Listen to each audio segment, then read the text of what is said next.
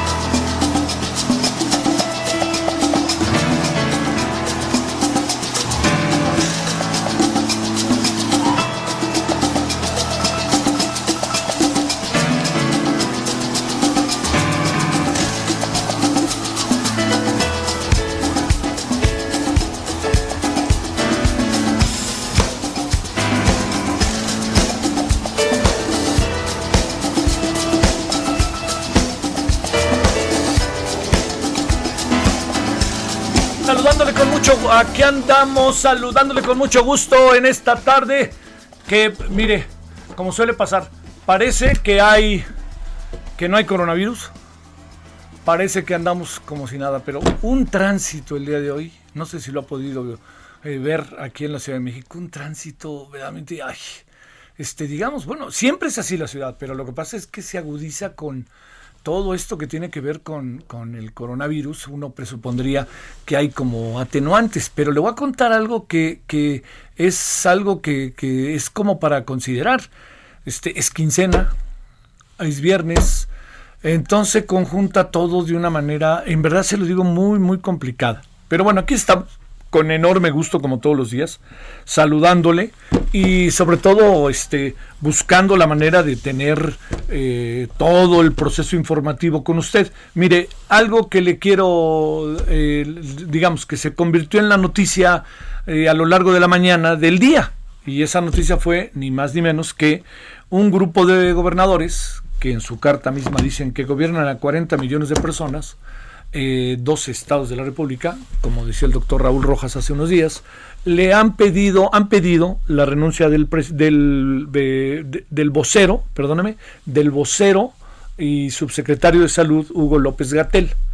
Eh, ve, veo difícil que proceda, sinceramente se lo digo, porque eh, se lo digo en función de que pues es un asunto que al presidente si algo no le gusta es que se lo que lo coloquen en esa circunstancia. presidente, yo puedo adelantar que voy a decir que no y punto, y arréglense como puedan. Aquí la clave del asunto es el indicador, le diría yo. ¿Qué indica, qué indica, qué significa esto que le estoy diciendo? ¿Qué significa cuando vemos nosotros que eh, estamos ante una situación en donde eh, eh, tenemos un, un, un personaje que cada vez se ve más alejado ah, de, de, los representantes de los estados, ¿no? Que eso es algo como para no perder de vista. Entonces, ¿qué es lo que va a pasar? Eh, no, no queda claro, eh, además, yo creo que no casualmente fue en viernes, a pesar de que el presidente tiene comunicación con la sociedad el sábado y el domingo a través de sus, este, de sus podcasts. Pero lo que sí le digo es que lo que me parece que queda muy claro es que es un asunto que, digamos, pidiéndole la renuncia al señor López Gatel, pidiendo la renuncia, rectifico, del señor López Gatel, eh, queda muy claro que este es un asunto que, si quiere, llegamos a ese extremo, pero sí déjeme decirle que lo que me queda a mí clarísimo es que algo iba a pasar tarde que temprano. Y algo iba a pasar porque incluso desde ayer, usted recordará la reunión de los gobernadores con el señor López Gatel, por más que trataron de atenuar, de atemperar el asunto, es evidente que había una confrontación. Y esa confrontación se debe al tono fundamentalmente que ha ido adquiriendo el, eh, las declaraciones, los comentarios del señor Hugo López Gatel se ha convertido, yo me he permitido decirlo varias veces, en un científico reconocido, en un político, ¿no? Y además en un político que la, la mirada que acabamos teniendo del tema que me parece sumamente importante eso, ¿eh? la mirada que vamos teniendo del tema del coronavirus es unilateral, es solamente hay una mirada y nadie puede acercarse a decir, oigan, ¿por qué no miden de otra manera? ¿Por qué no ven de otra manera? ¿Por qué no atienden de otra manera?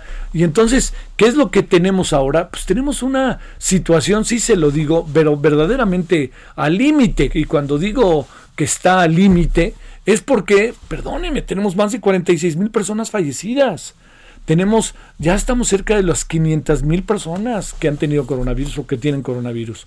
Estamos en unos niveles, ya olvídese cómo están otros países. Al interior, veámonos, está altísimo. Oiga, no, pero no tenemos a nadie en las camas y todo mundo el que quiere ir a las camas cabe, pues sí, pero el problema es que cada vez que uno va a un, está, está este, contagiado y uno llega a una cama y resulta que le dice, no, no, mejor no venga, por favor, ¿no? Y entonces uno no, no alcanza, sinceramente se lo digo, no alcanza uno a entender bien a bien de repente parte de esta estrategia que se ha seguido. Lo que sí le planteo es que es evidente que hoy estamos ante una situación límite, ante una situación en donde, como se lo cuento, pues las cosas llegaron a este, le diría yo, a este límite, ¿no? Llegaron a ese momento en donde pues todo acabó chocando, ¿no? Chocando significa enfrentando.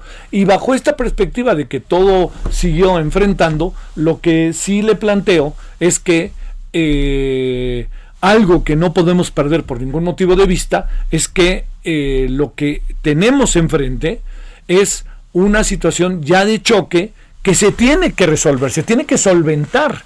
Y yo no veo, se lo digo, salvo su mejor opinión, usted si nos, nos hace el favor de estarnos escuchando, yo sinceramente no veo que el presidente vaya a decir que se vaya López Gatel, ni de broma, hombre, pues el presidente cuándo va a decir eso, nunca, pues si lo ha, lo ha defendido y lo ha tenido todo el tiempo ahí, este, en un lugar de privilegio, ¿no? E incluso, pues muchas veces la impresión que da es que el señor López Gatel hace las cosas para quedar bien con el presidente y no con la sociedad mexicana. Entonces, todo esto nos, nos está llevando, sí se lo digo, a un lugar, eh, a un lugar muy delicado. ¿Por qué? Porque se acaban las confianzas. Y en esto de las confianzas, eh, yo le diría que es clave. Fíjese, un, un, un, gobernador hoy, el gobernador de Puebla, que es de Morena, acabó diciendo que no le va a hacer caso al semáforo. O sea, y aquí juntemos que no solamente son gobernadores del PAN, ¿eh? si se quiere por la por la este confrontación que uno sabe que ha venido pasando, no, son gobernadores del PRI como el de Coahuila.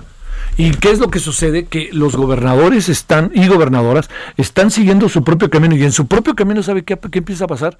Que tienen más elementos para enfrentar la pandemia. Y entonces les mandan un semáforo desde acá y les dicen, ustedes tienen que hacer esto cuando de repente no tienen bien a bien los casos de la ciudad por más que se los mandan. En fin, yo veo, sinceramente se lo digo, veo, veo, veo un terreno muy, muy delicado veo un terreno eh, que no nos ayuda en medio de la pandemia y veo además que hay algo que no se puede por ningún motivo soslayar. Estamos en medio de un asunto tan delicado que no podemos entrar en los dimes y diretes de si renuncia o no renuncia. Lo único que sí le digo es, lo que está pasando hoy, realmente si me pregunta, déjeme decírselo, uno que ha tratado de seguir a detalle, como todos, lo que pasa es que yo tengo la oportunidad informativa, yo le diría, lo que está pasando hoy es algo que se veía venir, es algo que sabíamos que iba a pasar. ¿Qué es lo que sucede? Que los gobernadores dieron el pie de toque, como luego dicen, ¿no? Se lanzaron y dijeron, señor López Gatel, ya no lo queremos, ya no lo queremos. Y yo creo que el presidente no puede ser, no, no puede moverse de manera empecinada en este, de esta en este tema. Eh, lo diré, ¿no? No, no puede manejarse de manera con, con, en donde prevalezca una especie de terquedad o una especie de prevalencia de su opinión o una especie de prevalencia de su autoridad. Yo creo que el presidente que de repente tiene cosas como las de hoy, que uno dice, pues yo supongo que lo dijo riéndose, pero de cualquier manera, dijo, yo no voy a poner el cubrebocas hasta que no haya corrupción. Pues señor, le voy a adelantar que va a, ser, va a acabar su sexenio y no se lo va a poner. No porque usted no esté luchando como se debe y esté poniendo un esfuerzo mayúsculo en relación a su gobierno, sino está muy carcomida. Esto requiere de mucho tiempo para cambiar los aparatos, para cambiar los esquemas, para cambiar los esquemas mentales de nosotros, los esquemas mentales de las personas que atienden. Porque una corrupción igual es yo me paso el alto y le doy un dinero y una mordida, eso es corrupción. Y una corrupción es lo que incluso algunos de sus funcionarios empiezan a ser acusados de tener algún tipo de, discrecionalidad respecto a los actos de gobierno y a quien se le entregan, por ejemplo, obras, ¿no? Así de fácil, a quien se le dice, a ver, tú encárgate de la construcción de esto, encárgate. Y luego, incluso le diría, está ya en ley, pero en ley no se resuelve nada. Vamos a tener, no, no va a haber este, licitaciones, yo voy a decir a quién se le van a comprar las medicinas. Todo eso crea, crea un estado en donde se retuercen más las cosas, porque se puede estar legalizando mucha de la discrecionalidad y tenemos que echar por delante la transparencia. La transparencia es una forma de vida, no es una moda. Saber qué hace uno con los dineros que son míos. Oiga, pago impuestos, todos pagamos, bueno, tratamos de pagar impuestos, a veces hay muchas dificultades, lo que usted quiera, pero bueno, yo pago impuestos y los paga mucha gente, millones de personas, y con una voluntad que a veces, pues, ¿a quién le gusta pagar impuestos? ¿No? Pero uno sabe que es una inversión que tiene que ver con la construcción cotidiana de la sociedad, limpieza, seguridad, todo eso, ¿no? Bueno, esa es la transparencia que nos cuenten qué hace con nuestro dinero. Pero si empiezan a decir, bueno, discrecionalmente vamos a ir acá, o no va a haber licitación porque ya está en ley, como está haciendo el Senado, pues bueno, yo no sé, ¿no? Por más que esté la ONU de por medio, eso no nos hace ni puros, ni santos, ni vírgenes. Y eso es muy importante que, se, que no se pierda de vista. Así que le diría, no trato de concluir ni de broma, porque es un asunto abierto. No me parece casual que haya sido en viernes todo lo que ha pasado este día para del parte de los gobernadores. Y no me parece que sea casual que haya llegado la petición expresa de un grupo de gobernadores de que sea que, se haga a un lado el señor López Gatel.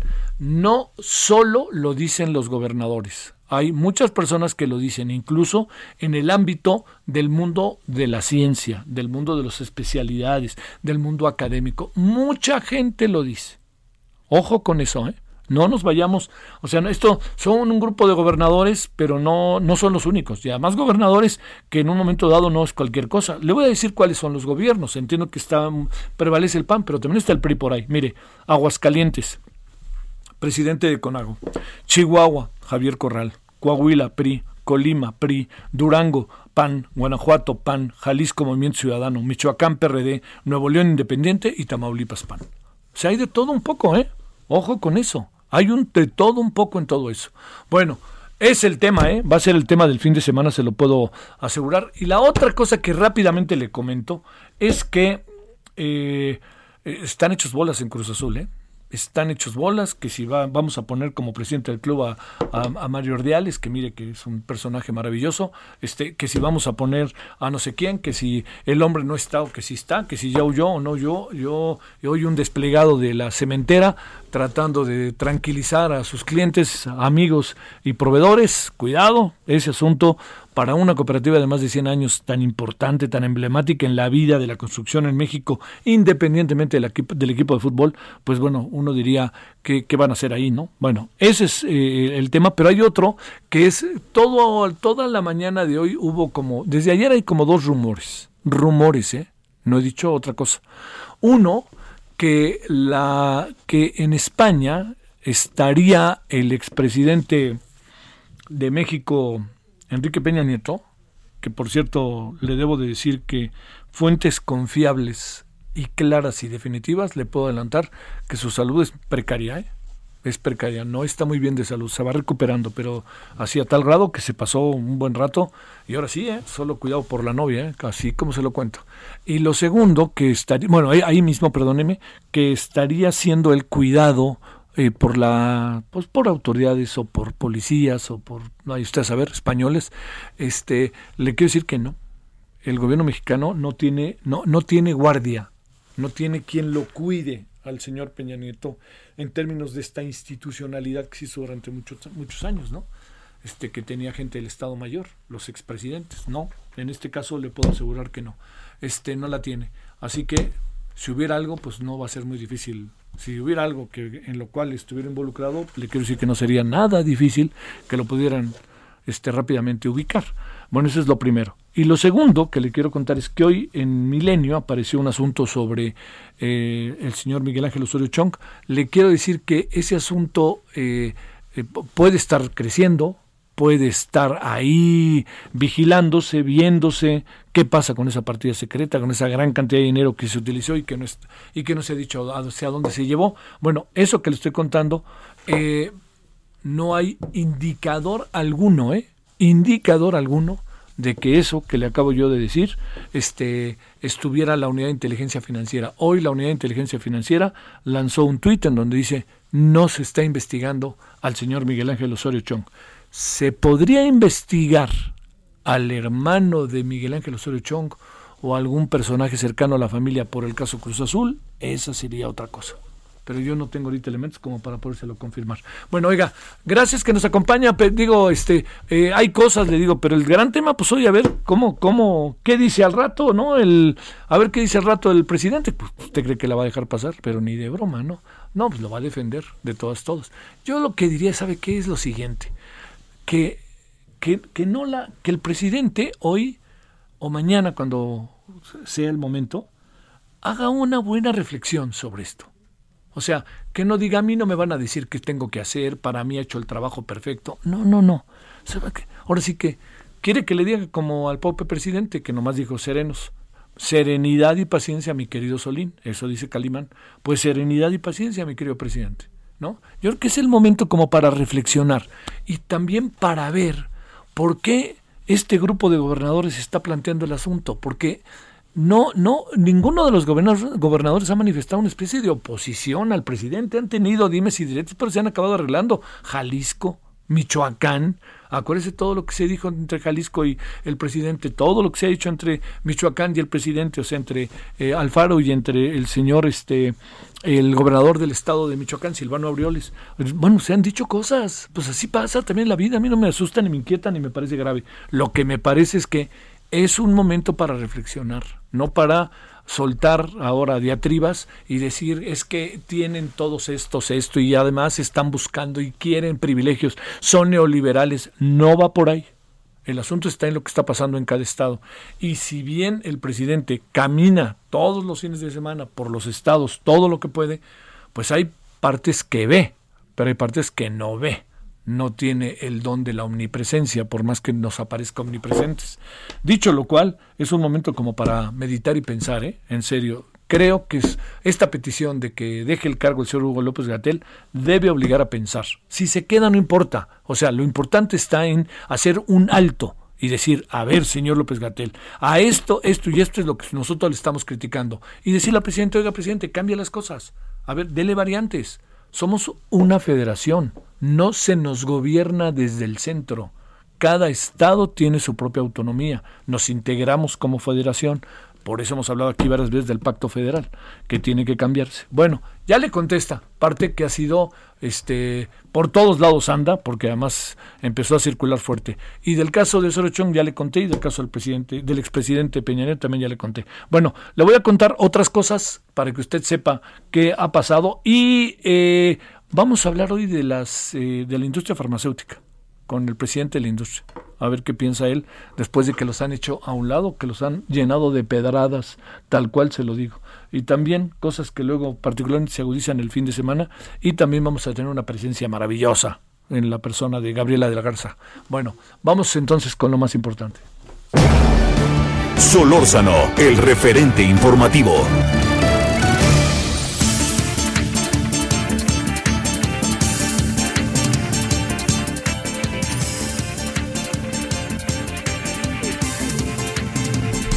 Bueno, le cuento, eh, ya no le cuento más de lo de la carta, nada más le digo que es Alianza Federalista, 10 mandatarios, eh, contradicciones sobre proyecciones y estrategias a implementar. Y le vuelvo a decir quiénes son los gobernadores que están solicitando la salida de Hugo López Gatel. Los gobernadores de los estados de Aguascalientes, Chihuahua, Coahuila, Colima, Durango, Guanajuato, Jalisco, Michoacán, Nuevo León y Tamaulipas. Bueno, México se encuentra en la ruta para acceder a vacunas contra el SARS-CoV-2. El secretario de Relaciones Exteriores informó que está en conversaciones con China para firmar un memorándum de entendimiento con el propósito de tener acceso a la vacuna, que estarían trabajando lo mismo con Estados Unidos y con Alemania. Ayer anunció que se alcanzó un acuerdo con el laboratorio francés Sanofi para realizar pruebas en nuestro país en la fase 3 del protocolo para la vacuna. Colectivos feministas marchan para exigir despenalización del aborto. El contingente integrado por unas 150 mujeres marchó del Monumento a la Revolución con dirección a la Suprema Corte de Justicia y vámonos con el señor Lorenzana para que nos cuente que para que nos cuentes cómo qué ha pasado y si todo sigue por ahí. Adelante, muy buenas tardes. Javier, muchísimas gracias. Es un gusto saludarte esta tarde. Y efectivamente, el día de hoy, integrantes de diferentes grupos feministas se concentraron en el Monumento a la Revolución para salir en marcha con dirección hacia el Zócalo Capitalino. Precisamente fue después de las 11 de la mañana cuando comenzaron a marchar sobre la Avenida Plaza de la República, esto en todo momento escoltados por elementos de la Secretaría de Seguridad Ciudadana del agrupamiento femenil. Fue en el cruce del Paseo de la Reforma y Juárez donde comenzaron los actos vandálicos, Javier. Destrozaron cristales de los puestos y llevaron a cabo pintas, esto en la banqueta y también en las fuentes que se ubican sobre Juárez y Reforma. Los elementos policíacos pues tuvieron que encapsular a estas aproximadamente 100, 150 jóvenes, en su mayoría pues eh, mujeres encapuchadas, vestidas de negro, para evitar destrozos. Ya en el ex central Lázaro Cárdenas se detuvieron para bloquear la vialidad por algunos minutos y después ingresaron al Zócalo a través de la calle 5 de Mayo. En el circuito Plaza de la Constitución, las feministas intentaron desplazarse por la avenida 20 de noviembre, donde una vez más fueron contenidas por los elementos policíacos, lo que generó un enfrentamiento donde resultaron dos personas lesionadas, entre ellas una mujer policía que recibió un golpe con un marro en la mano y una fractura, y también un elemento del heroico cuerpo de bomberos. Javier, finalmente los manifestantes no lograron llegar a las oficinas de la Suprema Corte de Justicia, la cual era su cometido, y decidieron llevar a cabo un mitin en la plancha del Zócalo, en donde ya para estos momentos han comenzado a retirarse. Personal del gobierno capitalino ha empezado a despintar los grafitis y las pintas sobre la plancha del Zócalo y también a llevar a cabo maniobras de desinfección. Pues Javier, así las cosas en esta movilización el día de hoy con estos grupos feministas que están a favor del aborto. Oye, te pregunto, este, ¿ahí siguen las cosas? Eh, digamos, Ya ah, se empiezan. Se empiezan a ir, pero perdón, te quise preguntar otra cosa, me confundí yo mismo. Este, ¿A qué horas habrá empezado todo, eh? Esto alrededor de las 11, 11 y 20 de la mañana. De hecho, se concentraron desde, desde las 10 de la mañana y se tenía previsto que salieran a las 11. Allí en el lugar estuvo Arturo Medina, me refiero al Monumento a la Revolución, intentó dialogar con ellas para pues evitar actos vandálicos, para evitar enfrentamientos. Habían acordado que sería una manifestación pacífica, pero cuando salieron al Paseo de la Reforma comenzaron los destrozos y los desmanes, Javier. Oye, y este, pues ahora sí que todas las calles con sus comercios cerrados, ¿va? Sí, por supuesto. Además que por el miedo, hay que recordar también las medidas sanitarias por la pandemia, es a partir de las 11 y hasta las 5 cuando operan algunos pues comercios en las calles del centro histórico, pero fueron alertados por las autoridades para evitar abrir, abrir estos comercios y bueno, pues que se registraran actos vandálicos. Edificios de gobierno y también establecimientos desde la noche de ayer, Javier, estuvieron tapeados y también con vallas metálicas para evitar pues estas pintas y grafitis que ya es una costumbre en estas movilizaciones feministas. Bueno, oye, una una pregunta más. Este, eh, ¿podríamos aproximarnos a un número de personas así en breve? Que nos digas qué, Pues, qué pues mira, habrán sido. Sin temor a equivocarme, Javier, yo calculo que fueron entre 100 y 120, tal vez hasta 150. Ay, ay, ay, Pues sí, no, no ayuda. Muy pocas, pocas Bueno. mujeres pusieron de cabeza a la ciudad, Javier. Pues sí. Bueno, Israel, te mando un saludo. Un abrazo, hasta luego. Gracias, hasta luego. Bueno, eh, déjeme contarle otra cosa que este eh, el lunes, el lunes es muy importante para la educación. ¿eh? El lunes la Secretaría de Educación Pública va a anunciar cómo se va a iniciar el ciclo escolar 2021, 2020-2021. Y sabe qué le quiero decir como elemento importantísimo. No se va a tomar una decisión, no se va a tomar una decisión de regresar presencial a clases si no lo decide la Secretaría de Salud o el Consejo de Salubridad.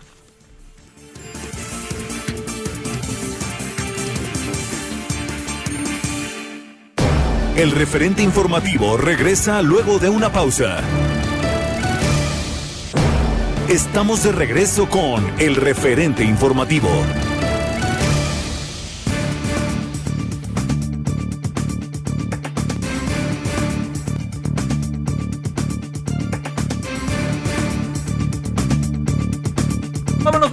A las eh, 16.30 en la hora del centro. Eh, se solicitan donadores de sangre tipo A positivo para el paciente Ricardo Antonio García Serrano. Tiene 55 años. Él se encuentra en la sala de urgencias del Hospital Regional Ignacio Zaragoza del Liste, en, aquí en la demarcación de Iztapalapa. Favor de dirigirse al banco de sangre del hospital, ubicado en Calzada Ignacio Zaragoza número 1840, Iztapalapa, Ciudad de México, o contactarse con su hermana Yasmín Hernández el número del celular. Se lo doy, pero estaré repitiendo la información otras dos veces, ¿no? Para si nos puede ayudar. 55 55 2106 55 2106 0808 55 2106 0808. Bueno, ahora son las 16.31 en hora del centro.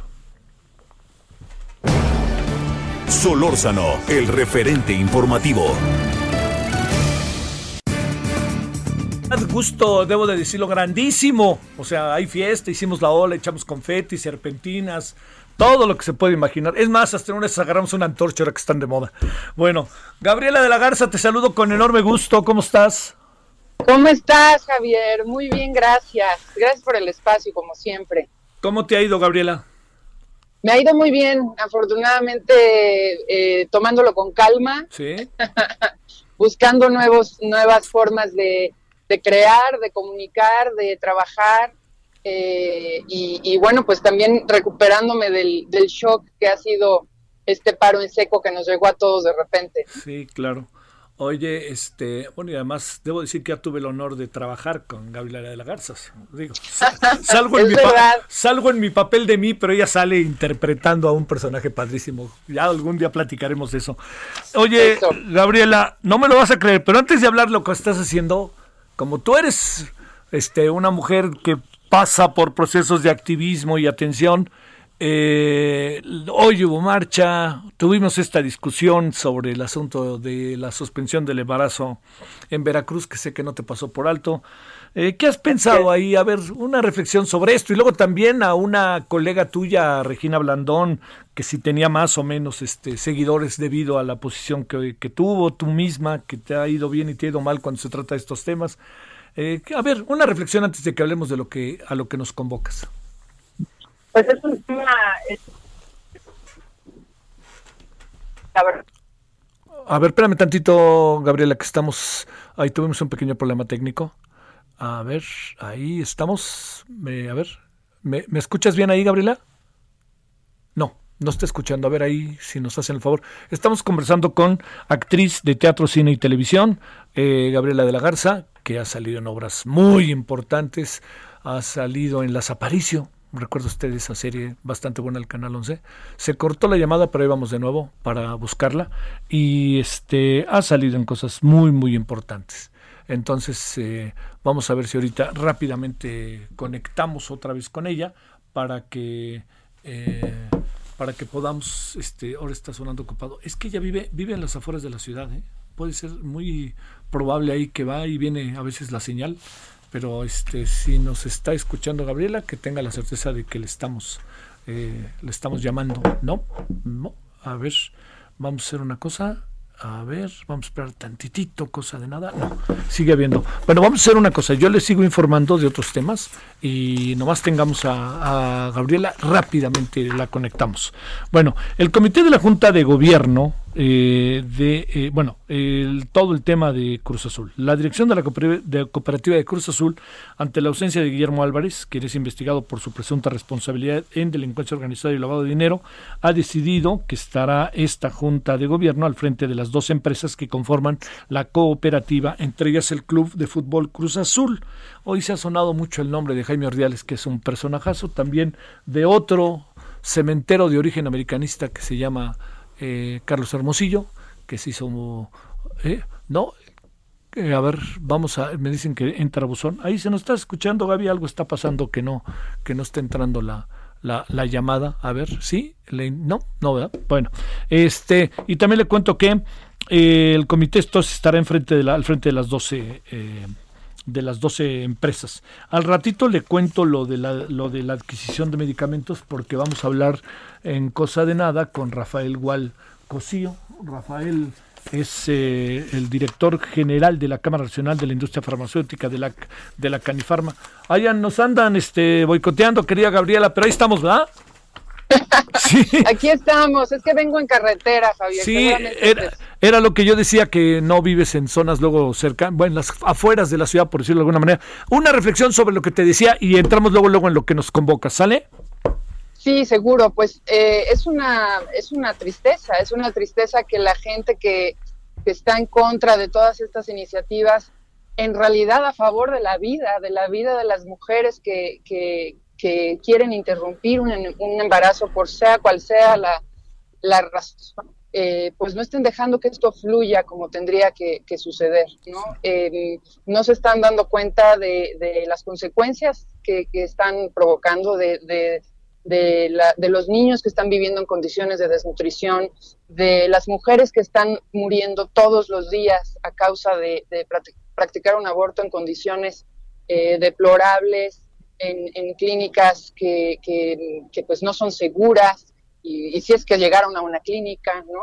Em, tenemos que, proteger la vida, pero, pero desde otro punto de vista, creo que es un mal entendimiento de esta gente que no, que no está dejando que fluya y se están llevando entre las patas a muchas mujeres y a muchos niños que están naciendo en condiciones pues que no, que no son las deseables, ¿no? Bueno, este, hagamos un punto y aparte, si te parece, Gabriela, y te diría, eh, a ver, este, has salido en teatro, cine, televisión, y yo creo que después de un rato, este, aunque tú no quieras, pues este, te puedes convertir en, en, maestra, ¿no? Por todo lo que ha pasado esto, ¿no? ¿Qué es esto desde el escenario, que además es una propuesta sumamente atractiva en los momentos en los que estamos viviendo, con la pandemia, la gente encerrada, etcétera? ¿De qué se trata? Pues mira, eh, justamente surge pues desde esta necesidad de seguir creando, de seguir produciendo, y, bueno, la verdad es que fue una idea que desde un principio me asustó mucho porque es la primera vez que me, que me aventuro a, realmente un proyecto como de enseñanza como tal, ¿no? Eh, de repente fue también muy, muy ilustrativo, muy enriquecedor porque yo hago algo a veces sin, sin pensarlo, ¿no? Guiándome por, por mera intuición eh, y, precisamente eso es lo que quiero compartir en esta experiencia, que ahora aprovechando el encierro y que tenemos tiempo de hacer cosas que normalmente no tenemos, eh, eh, podemos aprovechar para aprender de la experiencia de otros. Y, eso es, esa es mi intención, transmitir mi experiencia, transmitir lo que yo he hecho a lo largo de estos 20 años ya de carrera y que de alguna manera la gente que está empezando o que quiere empezar a hacer de la actuación su, su modus vivendi, o, simplemente la gente que le gusta el teatro y que lo extrañamos tanto, eh, pues pueda darse una idea más clara, más amplia de lo que significa la vida sobre las tablas, de lo que significa crear un personaje, una obra de teatro, qué es lo que sucede tras bambalinas, qué es lo que sucede en el proceso de creación, eh, en, un, en un ensayo, en las funciones, etcétera, ¿no? O sea, está dirigida a adolescentes y adultos interesados en el mundo del teatro. Oye, eh, entiendo que, que, hay muchas cosas que de repente se intuyen o que uno responde a ellas, eh, pues de manera intempestiva, ¿no? A lo mejor uno trae, eh, como luego se dice, los genes, pero en esto no hay nada como estar preparado y como estudiar, ¿no? Y me parece que es así como un principio por lo que uno alcanza a ver de las grandes obras de teatro, de las grandes, incluso de obras que pudieran ser catalogadas si tú quieres como menores, pero ahí detrás hay un conocimiento y una formación, ¿no?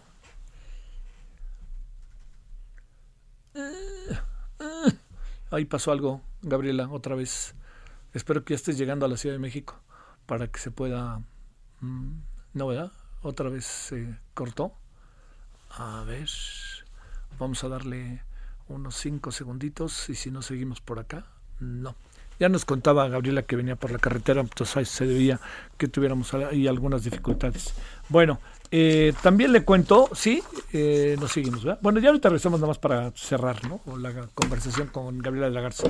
Le cuento que, este, a ver, Ahorita, esto lo vamos a hablar más adelante, todo lo de la industria farmacéutica con eh, Rafael Wall, pero por lo pronto, a ver, Wall Cosío, pero por lo pronto, a ver, le cuento. Confirman semáforo naranja en la Ciudad de México por COVID-19, pero cada vez, cada semana que la señora Claudia Sheinbaum habla del semáforo que vamos a tener la siguiente semana, yo cada vez la veo caminando más hacia los terrenos, tal cual, ¿eh? Del semáforo rojo que del semáforo verde, ¿eh? Cada vez. Y mire, si no, leo lo siguiente. La jefa de gobierno confirmó que por una semana más se mantendrá la capital en naranja, debido a que en el tema de hospitalizaciones, si bien hubo una pequeña disminución de pacientes en los últimos días, no fue lo suficiente como para dar el paso del al amarillo. El presidente López Obrador dijo que usará cubrebocas. ¿Cómo ve usted? No, lo dijo en serio, ¿eh? A ver. A ver, ¿eh? ¿Ustedes qué dicen de esto? No usaré cubrebocas hasta que no se acabe la corrupción ay Señor, se nos va a morir. La verdad.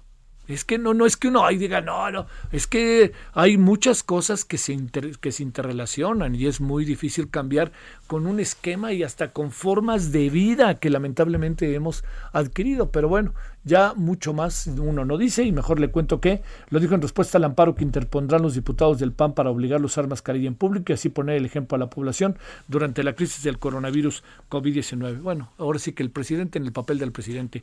A ver, vámonos con Francisco Nieto. ¿Dónde andas, Francisco? Buenas tardes. Javier, ¿qué tal? Buenas tardes. Estamos en Palacio Nacional. Ah, eh, hoy en la mañana pues fueron varios temas los, los que tocó el presidente en su mañanera y, lo que llamó la atención fue el tema de, de unas mesas que ya iniciaron con los Estados Unidos para que eh, pues se gestionen y se regresen a México todos los bienes confiscados al narcotráfico y también todo lo que tiene que ver con delincuentes del cuello blanco. En la conferencia el, secretario de Relaciones Exteriores, eh, Marcelo Ebrard, explicó que estas mesas pues están dando ya eh, con eh, la, secretaria, la Secretaría del Tesoro, se está dando con la, también con la Defensa y Justicia de los Estados Unidos, y bueno, adelantó que de prosperar este, pues estos convenios con los Estados Unidos, podría entrar el caso del exgobernador de, de Chihuahua, César Duarte, quien tiene, pues, eh, como todos sabemos, inmuebles en los Estados Unidos, y bueno, si se logra avanzar en estas mesas con, con los Estados Unidos, pues eh, estarían eh, regresando todo lo confiscado al exgobernador de Chihuahua.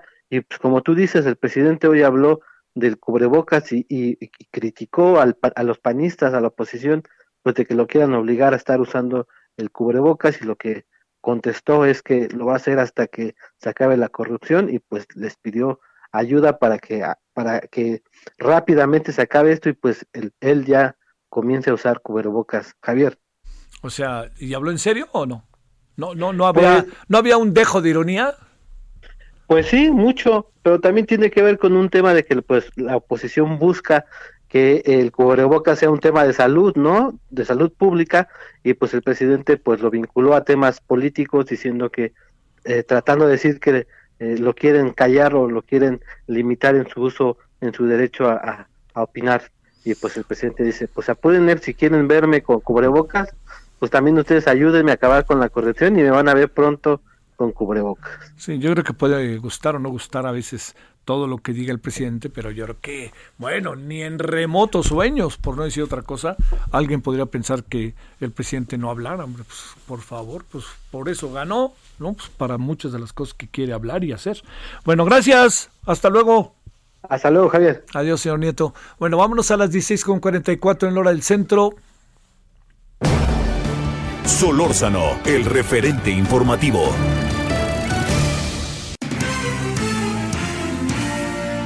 Estamos de nuevo con Gabriela de la Garza. Gabriela, decía yo, gracias Gabriela de nuevo, decía yo que, eh, digamos, por más que las obras de teatro sean grandes, chicas, lo que fuera, detrás de todo ello hay una preparación, ¿no? ¿no? No hay una improvisación, diría yo, como lo hemos visto, aunque de repente haya como, perdón el, el ejemplo, ¿no? Como el burro que tocó la flauta, como se dice, ¿no?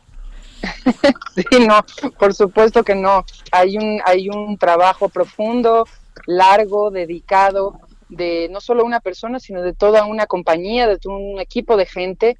El teatro es, un, es una creación colectiva y, bueno, eso es lo, eh, lo, que, lo que, de lo que hablo realmente en, en esta clase, de cómo es de cómo surge, de cómo iniciamos, de cómo profundizamos, de cómo negociamos también entre nosotros, entre actores, directores, escritores eh, y todo lo que hay detrás en una puesta en escena. Oye, de todo lo que has hecho, ¿qué es lo que a ti tú crees que te ha costado como más trabajo, que te ha puesto en un empeño verdaderamente mayor respecto a tu trabajo, Gabriela?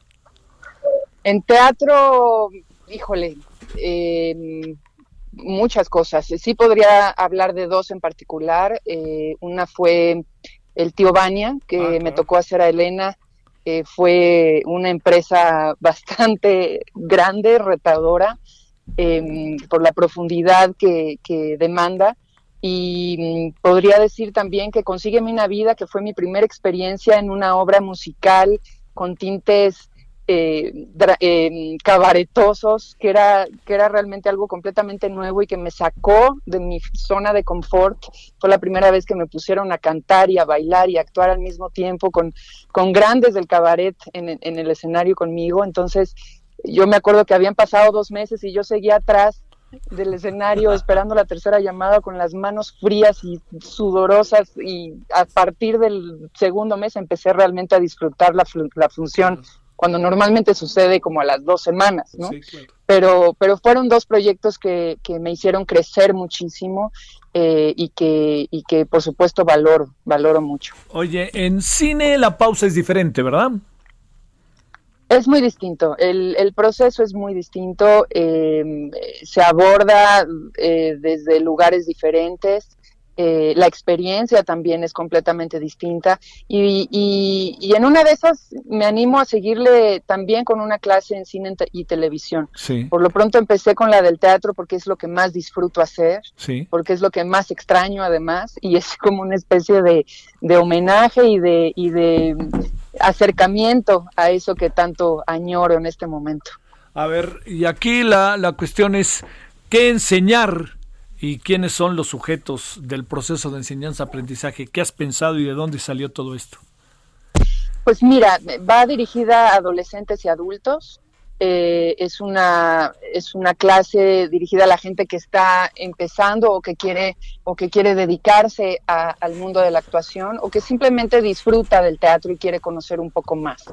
Eh, en, en, la clase abordo temas como qué es el teatro realmente, qué es lo que implica, qué es lo que significa dedicarse al teatro, eh, qué es lo que sucede en el proceso de creación, en, un ensayo, en las funciones, y sobre todo abordo cosas que a mí me hubiera gustado escuchar, Javier, cuando yo empezaba. En esta carrera, eh, de repente una va eh, aprendiendo sola, ¿no? Eh, hay cosas que tienes que ir descubriendo porque lamentablemente no se comparten, porque quizás por un miedo a la competencia o porque sientes al otro como una especie de, amenaza y que cada quien lo vaya descubriendo solito. Y, yo creo que es al revés, que hay que compartirlo y hay que, y hay que enseñar porque entre mejores seamos, pues crecemos juntos, ¿no? Y crecemos más fuertes. Entonces, eh, todas estas clases las grabé en el Teatro de la Ciudad de Esperanza Iris, aquí en la Ciudad de México. Eh, se van a subir el día de mañana por Instagram en la cuenta desde el escenario. Y, todas estas clases se complementan con sesiones en vivo que vamos a tener. Eh, los inscritos conmigo para profundizar en los temas que les interesen, para que me digan cuáles son sus dudas y para que en cortito y en directo podamos platicar y, compartir experiencias y aprendizaje mutuamente. Oye, a ver, aquí viene el qué, quién, cómo, dónde, cuándo y por qué. ¿A partir de cuándo cuesta? ¿Uno se inscribe? ¿Qué pasa en relación a todo esto, Gabriela? Exacto, sí, hay que inscribirse. Para mayores informes hay que meterse a www.casiopeaentretenimiento.com. Eh, hay que se puede pagar por transferencia bancaria o por medio de PayPal si es que alguien así lo prefiere, si es que nos están escuchando desde otros países, se puede, se puede hacer desde cualquier lugar del mundo. Eh, y ahí encuentran costos y, demás información para que puedan inscribirse y puedan tener la clase disponible las veces que quieran, porque ahí se va a quedar en el, en el timeline de la cuenta forever and ever. Oye, Gabriela, ¿cuesta o no? Cuesta 600 pesos todo, todo el curso, mm, incluye los, las sesiones en vivo, eh, las veces que sean necesarias y pues pueden verla las veces que quieran, ponerle pausa, repetirla como quieran. ¿A partir de cuándo empezamos? A partir de mañana, primero de agosto, estará disponible toda la clase y, bueno, pues espero que les guste, que les sirva, que la disfruten y, que, y que nos veamos por ahí para platicar muy pronto. ¿Las sesiones de qué horas a qué horas contigo son? ¿Eso ya está definido o todavía no? Todavía no, yo creo que las iremos definiendo pues conforme vayan surgiendo las dudas y, y, la gente pues vaya escribiendo, así que todavía no está definido, pero pues me parece que en una semana yo creo que podría ser como la primera. Ahora, resulta muy importante que vean tus sesiones para echar a andar las cosas, ¿no? Suena muy totalmente, importante. Sí. Totalmente, sí, lo que no les haya quedado claro, o lo que, o lo que creen que me haya faltado, porque puede, por supuesto, suceder, eh, o alguna experiencia que quieran que les comparta, pues con mucho gusto lo podremos hacer en vivo y en directo. Me da mucho gusto tener la oportunidad de saludarte, Gabriela de la Garza. Te agradezco muchísimo, te ver bien y gracias, buenas tardes. Y al contrario, Javier, beso grande y gracias como siempre por el espacio y el apoyo. Por supuesto que sí. Gracias, Gabriela. Buenas tardes. Ahora 16.51 en la hora del centro. Solórzano, el referente informativo. Eh, vamos a otras cosas. Eh, uno de los temas que que al ratito vamos a abordar, ya le he dicho, es el que tiene que ver con la compra de medicamentos al extranjero, no a la industria nacional, porque el presidente ha dicho que es corrupta, ¿no? Han saqueado, ha utilizado palabras fuertes para definir a la industria, que el otro día me enteré que sabe cuántas familias integran esta industria. ¿cuántas personas, perdón? 600 mil, ¿no? Entonces, qué va a pasar con ellas es un verdadera, una verdadera encrucijada. Bueno, pero por lo pronto, ¿qué pasó el día de hoy? De ese tema le habla París Salazar. París, buenas tardes. Eh, ¿Me escuchas, París? No. Buenas tardes, Javier. Ahí ya te escuchamos. Adelante, París. Buenas tardes, Javier, amigas, amigos del Heraldo de México. Así es, y es que esta mañana en la conferencia matutina, el gobierno de México firmó un acuerdo con la Oficina de Naciones Unidas de Servicios para Proyectos, para la compra, compra asesoría en licitaciones, para que ésta sea eficiente para a nivel internacional. La conferencia matutina el presidente López Obrador aseguró que el convenio permitirá resolver el problema de abasto de medicinas en el país, que se van a obtener todas las medicinas en el mundo, medicamentos de buena calidad y a bajos precios y sobre todo sin corrupción. Dijo que antes que antes se llegó al extremo de distribuir medicamentos adulterados que incluso causaron la muerte de personas. Recordemos el caso de Tabasco y la de los trabajadores de petróleos mexicanos e incluso también hubo casos en los que se robaron el dinero de las medicinas sin aclarar cuáles son esos casos. Dijo que la ley y los intereses creados que manejaron el negocio de los medicamentos en México no permitían que se compraran estos en el extranjero, pero que ahora se puede hacer estas compras consolidadas de medicamentos. Por su parte, el secretario de Salud, Jorge Alcocer, señaló que México recibirá asesoría en las licitaciones para garantizar los mejores precios y calidad de los medicamentos. Explicó que Naciones Unidas va a brindar asistencia técnica, asesoría en las licitaciones para la, el Instituto de Salud para el Bienestar, para el INSABI, para que se implementen estas licitaciones y sean transparentes. Confío en que estos nuevos procedimientos van a cumplir con los más altos estándares, lo que ayudará a la administración de, de López Obrador a erradicar la corrupción. Y sobre lo que decías de la industria nacional, dijo que en estas se van a adquirir 3.643 claves de medicamentos que y que cerca de 2.000 pueden ser adquiridas en el extranjero y, y cerca de 1.600 podrían estar eh, podrían participar las empresas nacionales pero solamente van a ser las que sean eh, aquellas que estén libres de corrupción y que sobre todo presenten alta calidad y honestidad dijo el secretario de salud. Mientras mientras que el secretario, el representante de la Organización Panamericana de la Salud en México, dijo que estas modificaciones a la ley van a garantizar que todas y todos los mexicanos tengan acceso a medicamentos de manera oportuna y se pueda eh, acabar con la corrupción. Finalmente, el canciller Marcelo Ebrard dijo que México invertirá 6.800 millones de dólares para la adquisición de estas 3.600 claves de medicamentos y que eh, Naciones Unidas solamente tendrá un costo a México le, cobrará a México el 1.25% del monto de las eh, las adquisiciones adquiridas en el extranjero, Javier. Sale, muchas gracias. Al ratito seguimos con el tema. Gracias, gracias, París. Vamos a una pausa y estamos de vuelta.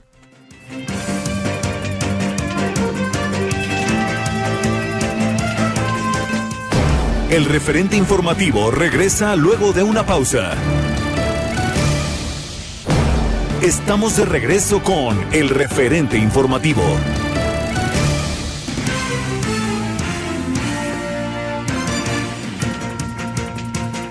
Entramos a la segunda hora de esta emisión. Ya sabe que estamos entre las 16, el 14 y 10, 16 y 18 horas, perdón, mis bolas ahí.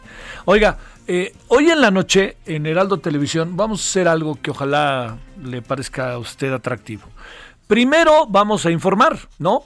Hay algo nuevo sobre el caso este, Lozoya. Tengo la opción de que no, pero bueno, de cualquier manera pasaremos lista. Eh, vamos a hablar del informe del coronavirus, que ya ahorita tenemos los resultados, ahorita se los voy dando. Ya a las 7 será la pasarela del señor Hugo López Gatel. Vamos a tener eh, reacciones respecto a la propuesta de 10 gobernadores de que lo quiten de su cargo al señor López Gatel.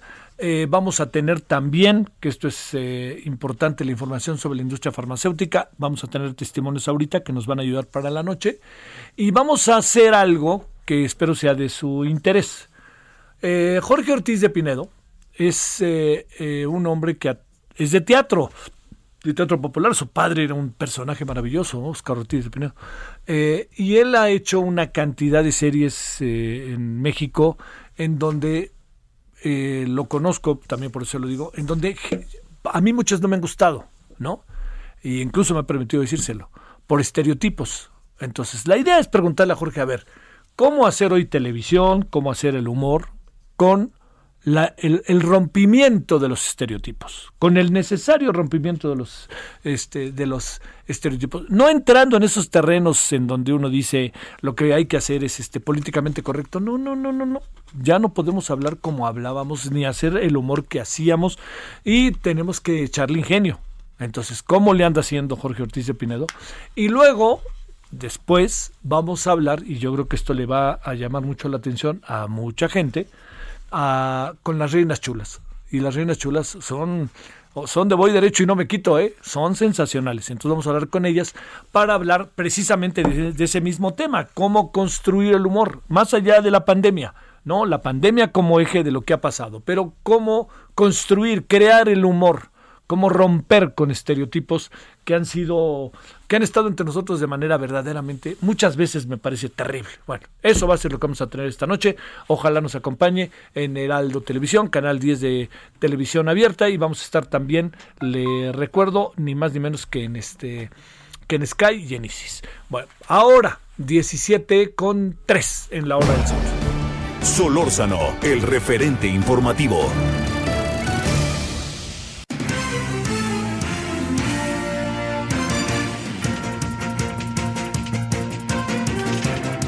Ah, ¿Se ha puesto usted a, a pensar o a reflexionar sobre qué es lo que puede pasar en las carreteras de nuestro país en ciertas horas de la noche? ¿Se ha puesto a pensar cuando de repente tenemos un camión, un tráiler enorme que trae eh, productos perecederos, aparatos de televisión, ¿qué quiere? Lo que quiera, maquinaria, lo que usted diga, así de fácil se ha puesto eh, a pensar a, pensar por las que pasan quienes van manejando. Se ha puesto a pensar en las empresas que, que son las que eh, llevan el, el, transporte que son las empresas propietarias del transporte.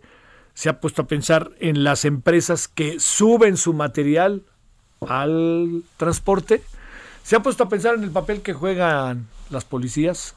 Bueno se ha puesto a pensar en los trabajadores, en los operadores. ¿Y qué pasa con los operadores cuando de repente son asaltados o bajados? Y vaya usted a saber qué puede pasar con ellos. Bueno, todo eso no ha dejado de pasar. Así como se lo cuento, no ha dejado de pasar. Pandemia, no pandemia, no ha dejado de pasar. Vamos a hablar de ello porque creo que hay muchas cosas que no perdamos de vista. Entiendo que la pandemia nos ha en algunas cosas quitado algunos focos de temas que son importantes, pero no perdamos de vista que algunos a lo mejor sí se han ido, pero este no se ha ido. Está con nosotros Julián Gagiola, director general de GM Transport, una empresa con sede en Mexicali dedicada a la seguridad en el sector. Julián, gracias que tomas la llamada. ¿Cómo estás? ¿Qué tal, Javier? Muy bien, muy bien, a la orden. ¿Andas en tierra cachanilla? Sí, acá aguantando el calor. Híjole, que está fuerte, ve ahorita. ¿Cuánto estará el calor ahorita allá en Mexicali? Ahorita anda alrededor de entre 48 y 50 grados centígrados. ¡Wow! ¡Qué cosa, qué cosa, Julián! Oye, y además, como, como, como me dijo un amigo, para no ponerte en apuros, nosotros aguantamos el calor y al gobernador. pues muy cierto. bueno, oye, Julián, a ver, eh, ¿qué es lo que hace tu empresa? Primero, para empezar así como desde el ABC, si te parece. Fíjate que somos una empresa desarrolladora de software y, y a través del tiempo pues hemos prestado el servicio, tenemos 23 años en, en, en, esto y hemos desarrollado software para, para la administración de la empresa de transporte y con GPS y eso pues nos ha permitido meternos en, en esta parte de la seguridad. Y entonces, ¿cuánto tiempo llevas en eso? Traemos 23 años, wow. 23 años, ya, ya, ya le aprendimos un poco lo que es todo esto de, de, del transporte, ¿no? Entonces, este, hemos estado trabajando en, en, en todo eso, eh, poniendo tecnología a la, a la, disposición del transportista, ¿no? Claro que eso es fundamental, por supuesto. A ver, este, ¿tienen rutas o es en todo el país?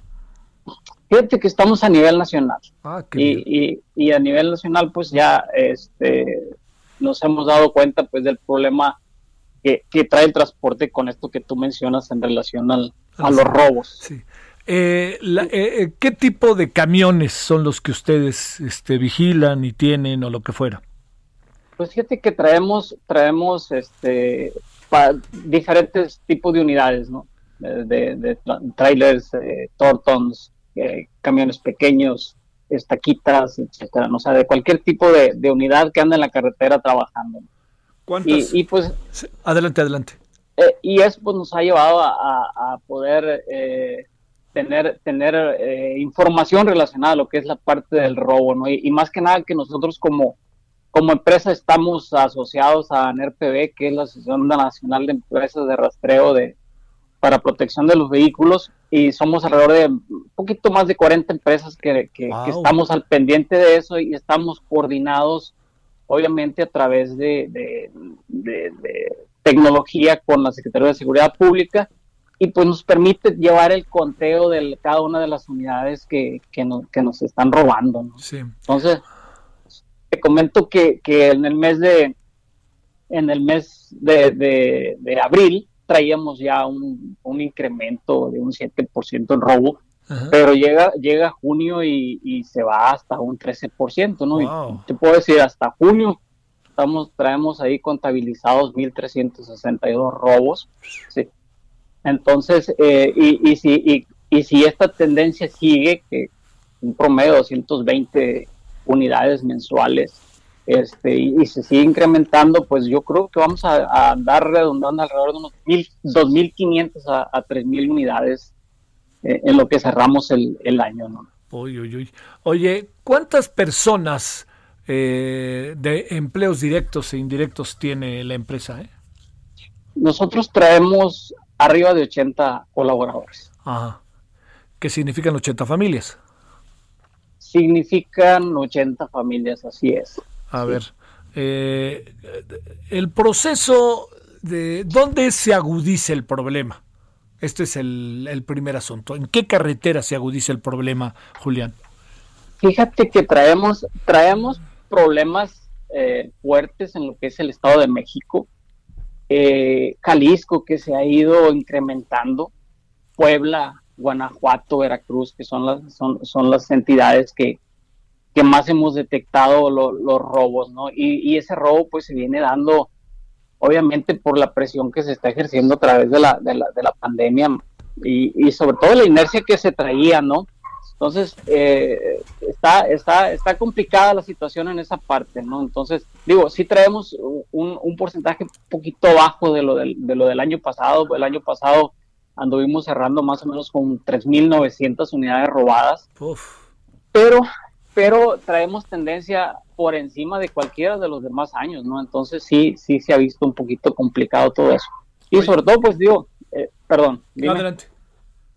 Digo que el, el, pues el transporte es un, es un, es un nicho de mercado bastante importante para el país, representa el 3.4 de ingreso del Producto Interno Bruto, ¿no? Entonces, sí es, sí es algo muy, muy este, marcado en esa parte en la que tenemos que estar, estar cuidando, ¿no?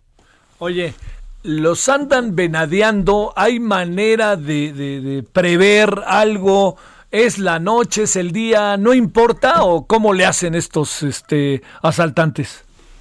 Fíjate que hasta eso que son cómodos, ¿no? La mañana es, la mejor hora para ellos, lo que es la, la, parte matutina y es donde se incrementa el robo.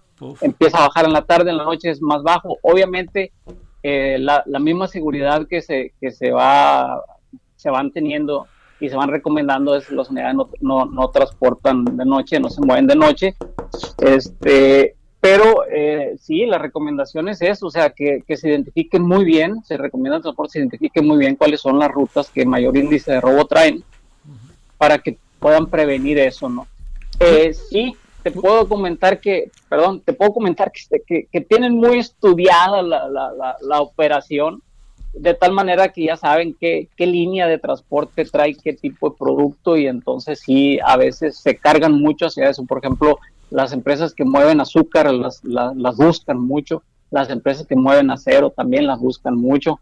Y, y, últimamente se han ido mucho por también por los productos perecederos, como dices tú, o sea, alimentos, ¿no? Sí. Oye, ¿y ustedes acaban sabiendo dónde termina todo lo que se roban o no? Fíjate que sí, eh, en, parte sabemos dónde termina, en parte sí, este, te puedo comentar, pero traen, traen una, una forma de trabajar muy, muy ágil. Este, te comento que a veces hemos detectado en menos de tres horas encontramos una unidad, ya nada más encontramos parte del chasis y quizás algún eje por ahí, pero sí. no, están tremendos, ¿eh? son, son complicados. ¿Son bandas? Son bandas organizadas, ya, ya, ya saben, ya saben dónde, dónde robar, ya saben qué robar y ya saben dónde comercializar. Entonces, son bandas organizadas que ya están preparadas. Ahora con la situación de la pandemia, pues ahora hasta hacen retenes con, con bata blanca para poder mañana. robar. No, no, se, se, se la Se saben luz- por todos lados. ¿Se lucen hombres, mujeres o básicamente hombres? Pues más hombres, ¿no? Más hombres, pero sí hay implicación de, de mujeres, claro que sí. Oye, este, ¿qué, qué hacen? ¿Se les cierran? ¿Va otro Fíjate coche y que- se les cierran? ¿O de repente cierran la carretera y hacen un supuesto retén? ¿Qué hacen?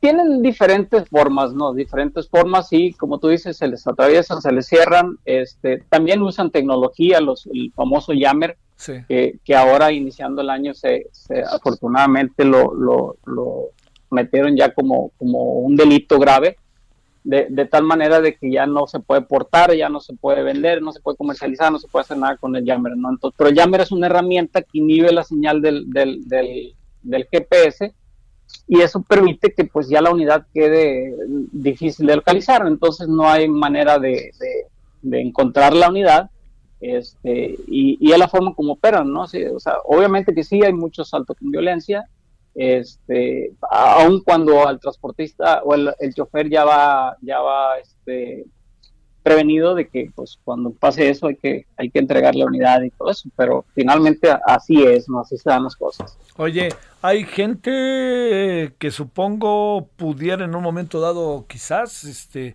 oponerse o te encuentras asaltantes este desbocados, personas que hayan muerto en los ataques. Sí, sí, sí se ha, sí se ha dado el caso que a veces este, matan al, al, al operador.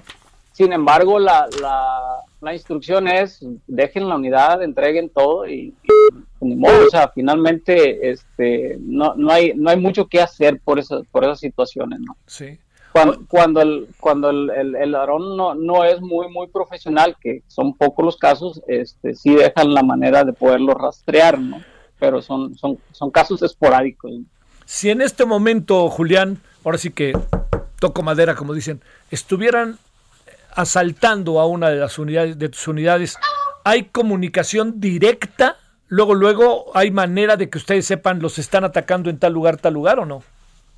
Sí, sí la hay. eh, de las unidades traen, traen la, la- la forma de comunicarse eh, a, a través de un botón de ayuda que finalmente se puede, se puede hacer y, y eso llega de manera inmediata con nosotros y a través de tecnología, o sea, a través de, de manera electrónica al secretario de Seguridad Pública de manera inmediata este, se entera y se, y se arma un operativo de, de rescate, ¿no?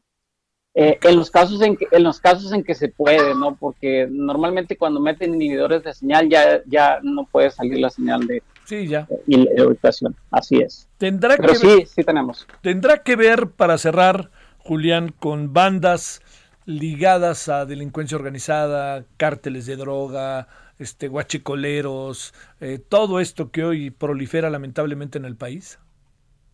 obviamente que sí obviamente que sí las bandas organizadas están muy muy preparadas este y, y es y es difícil contrarrestarlos no andan muy bien armados muy bien preparados el caso es que, digo, les pedimos a, toda la parte del transporte pues que, que- usen tecnología, que, que, que se den esa oportunidad de poderse proteger, ¿sí? La mayor tecnología posible, cámaras en las unidades, este, GPS, lo que sea posible para que puedan este, resguardarse y protegerse, ¿no? Y sobre todo capacitar e instruir muy bien al chofer qué, qué hacer en esos casos, ¿no? Oye, a ver, gobiernos estatales, gobierno federal, ¿qué dicen de todo eso que ustedes un día y otro también, supongo, han de estar quejándose por obvias razones? Fíjate que traemos muy buena coordinación con ellos. Afortunadamente hemos hecho eh, muy buenos acuerdos con diferentes eh, estados, corporaciones en los diferentes estados y estamos tratando nosotros como asociación este, cubrir todo el país. Vamos paso a paso, vamos trabajando con ellos. Sí están en la mayor disponibilidad de trabajar. Este, sin embargo, pues sí, nos vemos rebasados por, por la delincuencia, ¿no? pero estamos trabajando en ello. El- la Secretaría de Seguridad Pública sí, sí está, está coordinada con nosotros, sí nos apoya y vamos estado por estado, ¿no? sé, ya tenemos varios estados eh, en acuerdo. Bueno. Oye, Julián, pues este, espero que mientras estábamos hablando no te haya tocado ahí un... Le andan robando un camión, ¿no? No, vaya a ser la de malas, ¿no? Pues los números ahí están. Híjole. Oye, y trabajan de lunes a domingo, ¿no? Pues es que son 24 horas, ¿no? Sí, claro. Son 24 horas estar dando el servicio y, y los ladrones haciendo de las subidas, ¿no? Entonces, sí estamos muy coordinados, gracias a Dios, estamos trabajando en eso y, y, pues un poco difícil la parte de la recuperación es la que se nos complica. Sí, sí, sí, cómo no. Este, porque no, no, no es fácil, o sea, se nos pierde la unidad y cuando la encontramos, pues ya la encontramos hecha pedazos. Este, a veces encontramos la unidad, pero la carga ya no. Sí. Han llegado hasta enterrar las unidades, ¿no? O sea, Uf. ya están tan preparados y tan, tan, tan listos que llegan y entierran la unidad y la Oye, guardan varios y- días ahí. O la desvalija, ¿no? Te aparece una llanta en Mexicali y el eje del camión en Yucatán, ¿no? En menos de tres horas nos despedazaron dos unidades. Que es difícil, oye, es, difícil despedazarlas, ¿no? Pues mm, imagínate, tienen que llevar toda la, la, la, la maquinaria especial para hacerlo, ¿no? O sea, Sí, mucha gente y empezar a trabajar rápido y... No, no, traen, traen una logística buenísima, ¿eh? Buenísima. Sí, no lo dudo. Bueno, Julián, pues este, digo, no queríamos pasar por alto el tema porque sabemos que el tema es de primerísima importancia y además, pues este, por las carreteras ustedes andan distribuyendo productos para familias, para empresas, pues para todo el país, ¿no? Sobre todo el daño, Sí, el daño claro. que, que, que se origina a, a la economía que, que- de por sí ya está muy golpeada y todavía con todo eso pues más, más daño hace todavía. ¿no? Entonces Sí. sí, estamos mal. ¿Cómo les ha ido con la pandemia? Pues fíjate que pues estamos, somos el uno de los estados que más, que Sí, más casos que más- tenemos. que más o sea, pegó. estamos en cuarto lugar y, y- y la verdad es que ahorita sí ya traemos, ah, vamos por la tercera semana bien, vamos bajando, eh, pero sí nos ha pegado muy, muy fuerte, muy fuerte. Sí. Pero ahí vamos. Bueno, y luego también han tenido muchos este dimes y diretes en el términos de la política, ¿no? Uy, sí, y sí. Sí. Fíjate que estaba leyendo en la mañana algo de Constellation Brand, este, que parece ser que andan buscando la oportunidad de traer, de traer el agua de Estados Unidos para, para echar a volar la cervecería, ¿no? Y eso pues nos da gusto de cierta manera por la economía de Mexicali y del país y, y sobre todo que siga adelante eso, ¿no? O sea, que no- se a sí. afectar. A mí me parece que, oye, perdón, digo, ya estamos, tú me encarrilaste, mi querido Julián. A ver, del 1 al 10, ¿con cuánto calificas esa consulta? Hijo, cero. No, definitivamente. Pues sí, está no, te- mal, no- no muy tenía mal. representatividad, ¿no?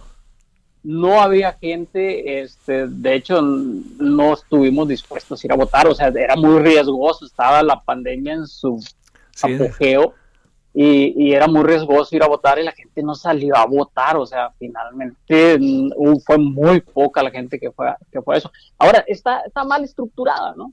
Sí. Si nos vamos a meter a, a platicar de eso, yo te puedo decir, está, está mal estructurada porque eh, Constellation Brand compró hectáreas de, las parcelas de acá que equivalían a la cantidad de agua que se, que se iba a consumir.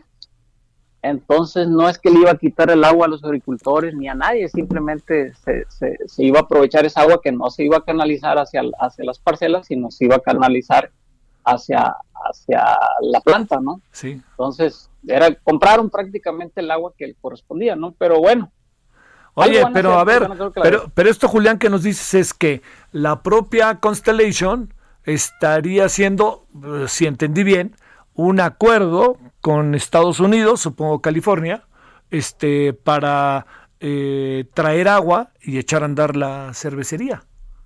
Eso es lo que alcancé a leer el día de hoy. Este, me pareció muy bien la noticia. Y la otra es que andan buscando la oportunidad de, de generar o de encontrar el agua para Tijuana, misma que podría ser Tijuana quien se diera el agua que se le pasa de aquí del río Colorado hacia allá.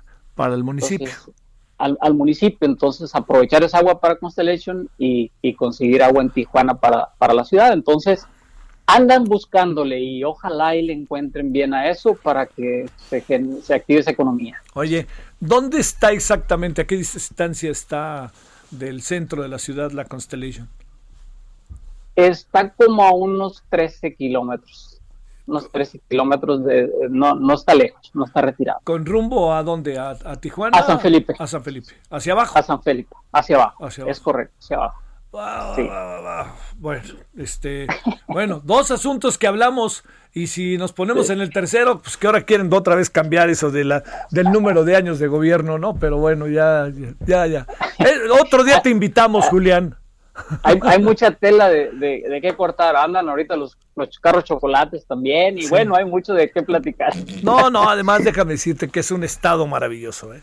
Baja California es un estado maravilloso. ¿Cómo ha crecido la parte cultural, el vino, la parte que tiene que ver con el, este, con el servicio de restaurantes, el turismo, eh, la cultura, la educación? ¿No ha crecido? Ya ha crecido, ¿no? Sí, la verdad, y, y no, Ensenada es una maravilla. ¿eh? Creo que está, está creciendo bastante, bastante, aunque ahorita sí le está pegando un poquito la pandemia, pero este es, es una economía y un lugar precioso. hay mucho que, de qué platicar también de, de esos temas y de, esos lugares. ¿no? y tienen a los cholos también y a los potros de Tijuana y todas esas cosas. Bueno, muchas... Eh, somos muy ricos, gracias a Dios. muchas gracias, Julián. Gracias a ti, Javier, y que tengas muy buena tarde. Y tú, buen fin de semana. Gracias. Julián Gagiola, quien es director general de GM Transport, una empresa con sede en Mexicali dedicada a la seguridad del sector. Eh, la, inseguridad para el transporte, que ese es un asunto en nuestras carreteras brutal. Y mire, y muchas de nuestras carreteras también hay que reconocer, están en muy buenas condiciones.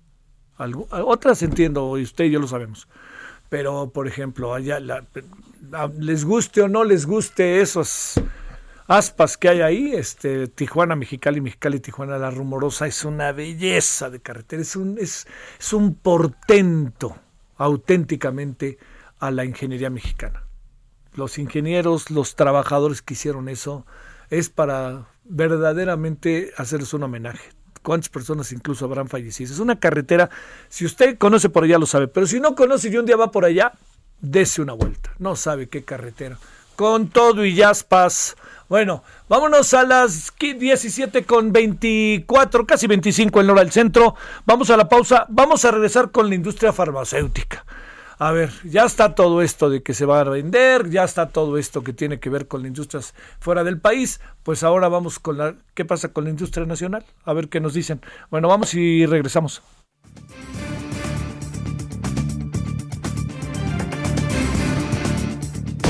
El referente informativo regresa luego de una pausa. Estamos de regreso con el referente informativo.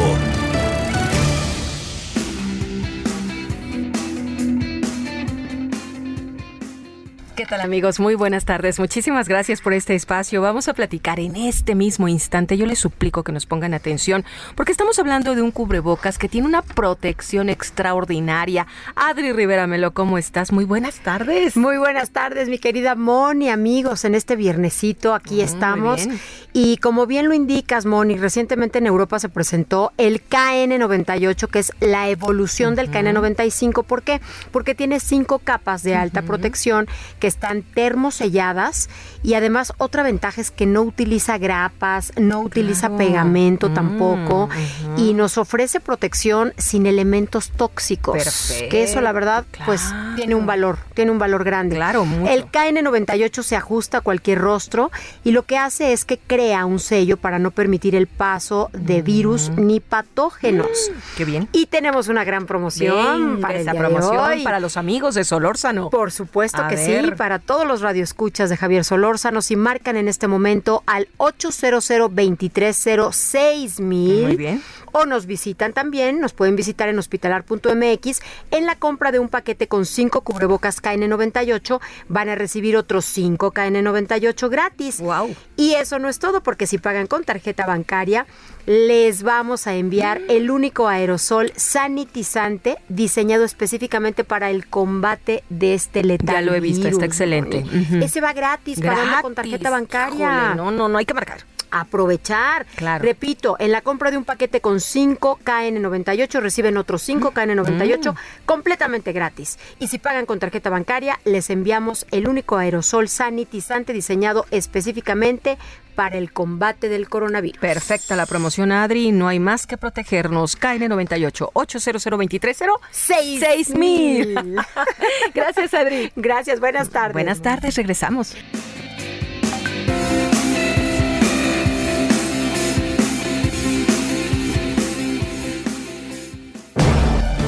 Solórzano, el referente informativo.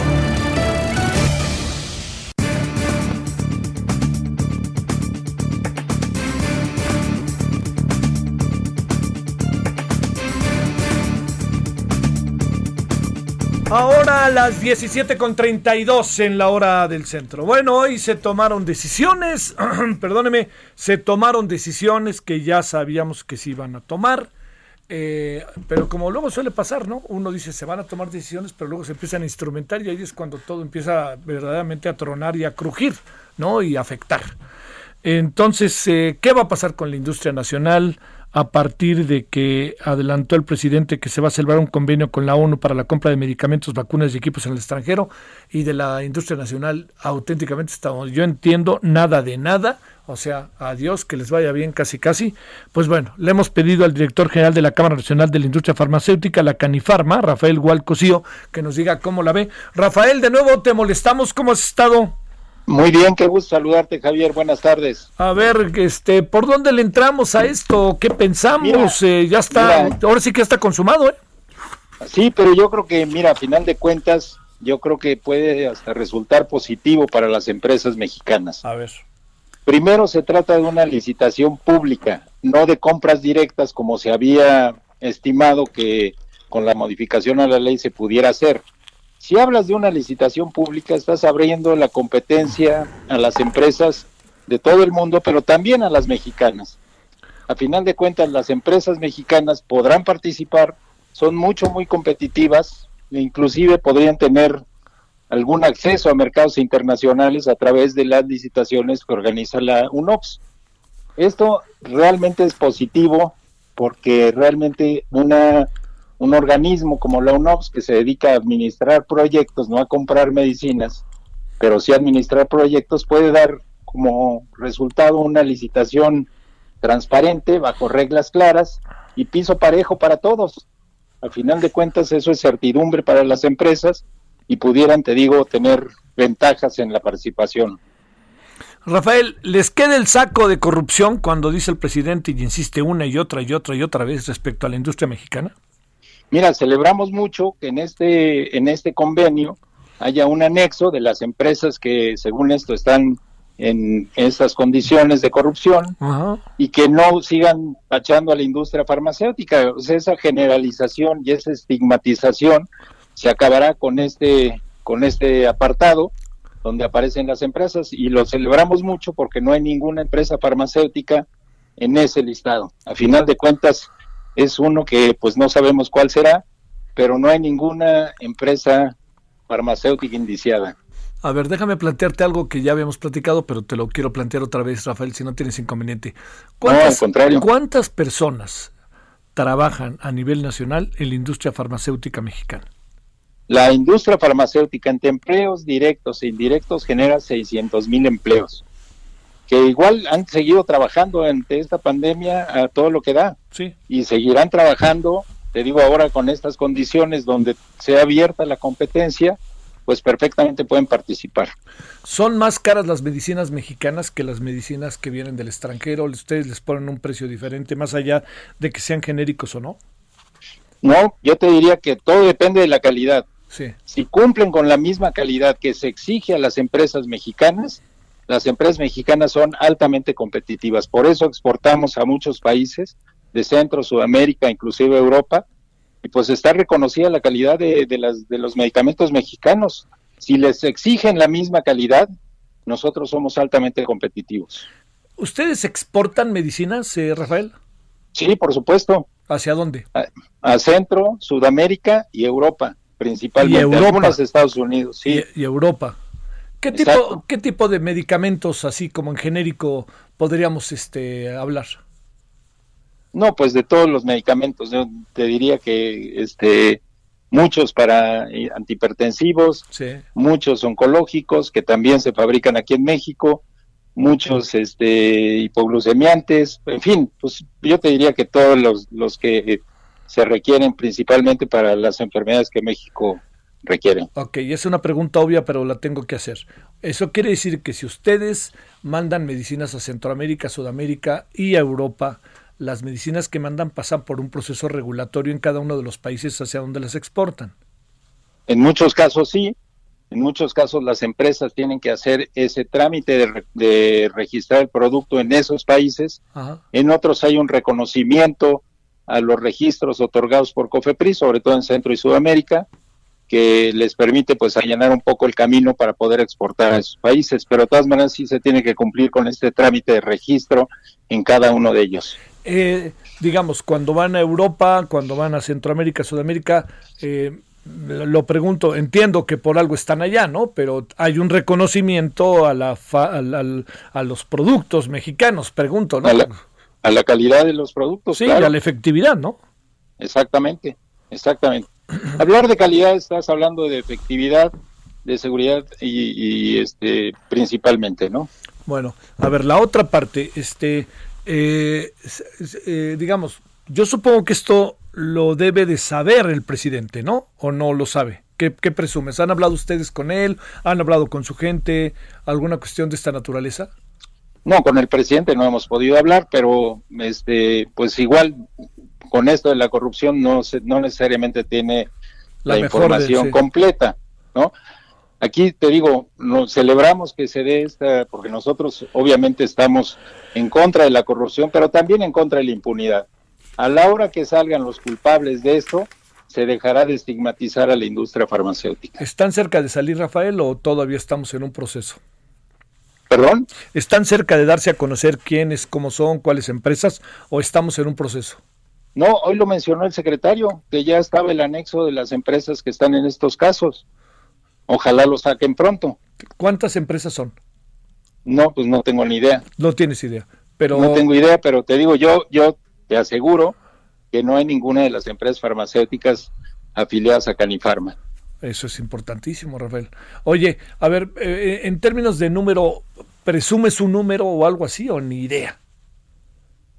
Eh, mira, sacaron hace poco un listado por parte de la COFESE ¿Sí? y eran 20 empresas. Ajá. No sé si sean el listado al que se refieren. O sea, un listado diferente, ¿no? Pero, pero en todo caso, te digo, lo importante es que se sepa y que se castigue y que ya se deje de generalizar y estigmatizar a una industria que ha trabajado por México por décadas. ¿Cuántas, cuántas empresas conforman la industria de la cual tú eres director, Rafael? En la Cámara hay 170 empresas afiliadas pero hay otras tantas que no están en la Cámara, sobre todo hablando de, dispositivos médicos y algunas de medicamentos.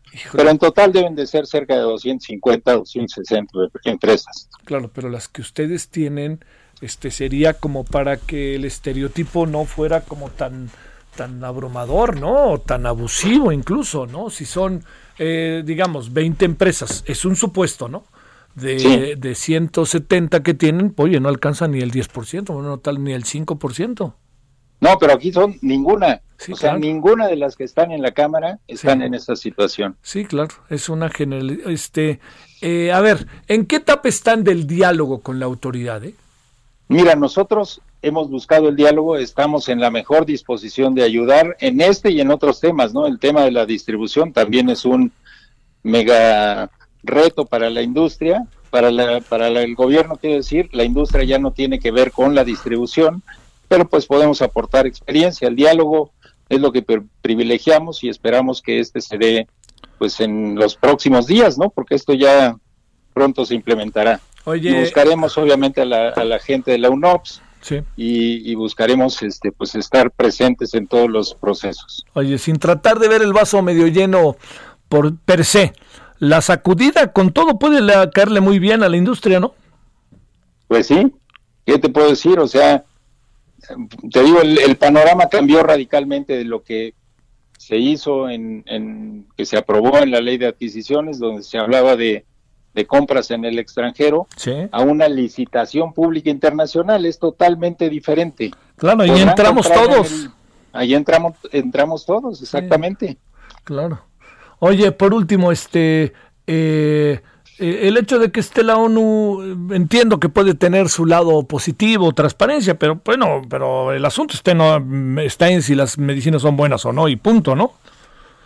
Sí, bueno, la calidad es lo principal, ¿no? O sea, un, medicamento que no tiene calidad automáticamente no, no sirve para nada, ¿no? Eso es lo primero que se tendría que asegurar. Pero igual las condiciones parejas para pagos, para planeación, para pedidos y que se garantice la adquisición de lo que se te pide. Todo eso cuenta, ¿no? Y si lo te digo, si es parejo para todos, pues la industria saldrá ganando. Eso es lo que es importante, diría yo. Bueno, Rafael, pues este, a ver qué pasa, pues hay que echarnos a andar como industria, no hay que dejar que esto pase rápidamente y vámonos, ¿no? Hay que, hay que meter el acelerador de ya y también que se ponga pues a las vivas la industria mexicana, ¿no? Digo, ya más allá de la sacudida, de las pedradas, de los de sombrerazos, pues hay que, hay un día después, ¿no? La industria está lista, lo que tú dijiste al principio es muy importante, habrá que ver cómo se implementa pero bueno, pues estar muy pendientes de ello y eventualmente participar. Al final este es un reconocimiento de lo que se hizo en las dos últimas, no necesariamente fue lo más adecuado y ahora están contratando a un organismo internacional para que organice las licitaciones que no fueron del todo exitosas por parte de la Oficialía Mayor de Hacienda. Sale. Rafael Hualco, CEO, director general de la Cámara Nacional de la Industria Farmacéutica. Gracias, Rafael. Muy buenas tardes. Un gusto saludarte, Javier, que estés muy bien. Tú mejor, hasta luego. Gracias, este, gracias, Rafael. Vámonos a las 17 con 44 en la hora del centro. Solórzano, el referente informativo.